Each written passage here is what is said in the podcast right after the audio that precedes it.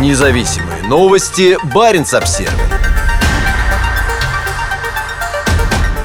Потоки на северной границе с Шенгеном сильно разнятся. Введение Финляндии в конце сентября ограничений на въезд для российских туристов сильно изменило маршрут россиян, направляющихся в страны Шенгенского соглашения. Теперь значительная часть попадает туда через границу с Норвегией на севере. В ноябре через норвежско-российскую границу проехало в 6 раз больше человек, чем через два самых северных пункта пропуска финской Лапландии. В сентябре через КПП Рая Йосипи, Лота и Сала проехало 3752 человека, а в октябре их число упало почти на две трети, до 1385 человек. В ноябре поток сократился еще больше. Границу между Мурманской областью и Финской Лапландией пересекли всего 1130 человек. Как и в Финляндии, в последнюю неделю сентября на пункте пропуска Стурсгук, Борисоглебск, на границе с Норвегией, также наблюдался резкий рост потока, когда тысячи молодых российских мужчин бежали из страны от путинской частичной мобилизации. Но в то время как Финляндия 30 сентября запретила россиянам въезд или транзит через страну с целью туризма, Норвегия оставила свою границу открытой. На сегодня Стурскук фактически является единственным пунктом пропуска на сухопутной границе Шенгенского соглашения, через который россияне могут проехать даже с целью отдыха или шопинга. Правительство Норвегии предпочло не следовать рекомендации премьер-министра Финляндии Санны Марин, призывавшей принять общее решение об ограничении въезда в Европу для российских туристов. документов. Неправильно, что в то время, когда Россия ведет жестокую агрессивную войну в Европе, россияне могут жить нормальной жизнью, путешествовать по Европе, быть туристами. Это неправильно, заявила Марин телеканалу Уля. После сентября поток через Турсгук вырос и в октябре-ноябре оставался стабильно высоким на уровне 6943 и 6941 пересечения. Также число въезжающих шенгенскими визами превысило число выезжающих. В октябре разница составила почти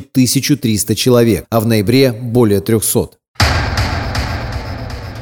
8 человек в день.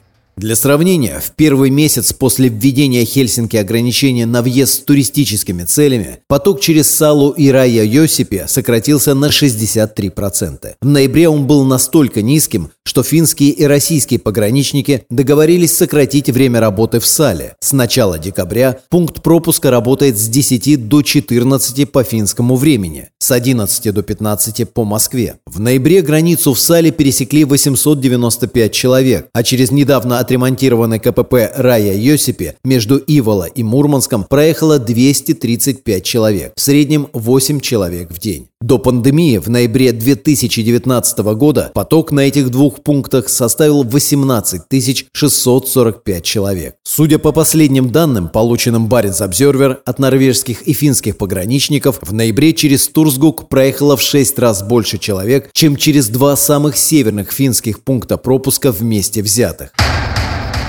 Закрытие тоже возможно. Во время посещения норвежско-российской границы этой осенью министр юстиции Норвегии Эмилия Энгермель заявила, что власти внимательно отслеживают любые изменения потока. Граница может быть закрыта через несколько часов после уведомления, сказала Мель Баренц Обзервер. Россияне могут находиться в Европе по туристической визе не более 90 дней. То есть те, кто уклонился от мобилизации, уехав в конце сентября, должны вернуться не позднее Рождества. Через норвежскую границу также по-прежнему ездят экипажи российских рыболовных судов, которым разрешено заходить в порты Тромсе, Боцфьорда и Киркинесса. Морякам не нужны шенгенские визы, если они едут с транзитом до порта, где происходит смена экипажа. В полиции, которая в Норвегии отвечает за пограничный контроль, Баренц Обзервер рассказали, что во въезде отказывают очень небольшому числу человек. Таких случаев было 5 в октябре и 2 в ноябре.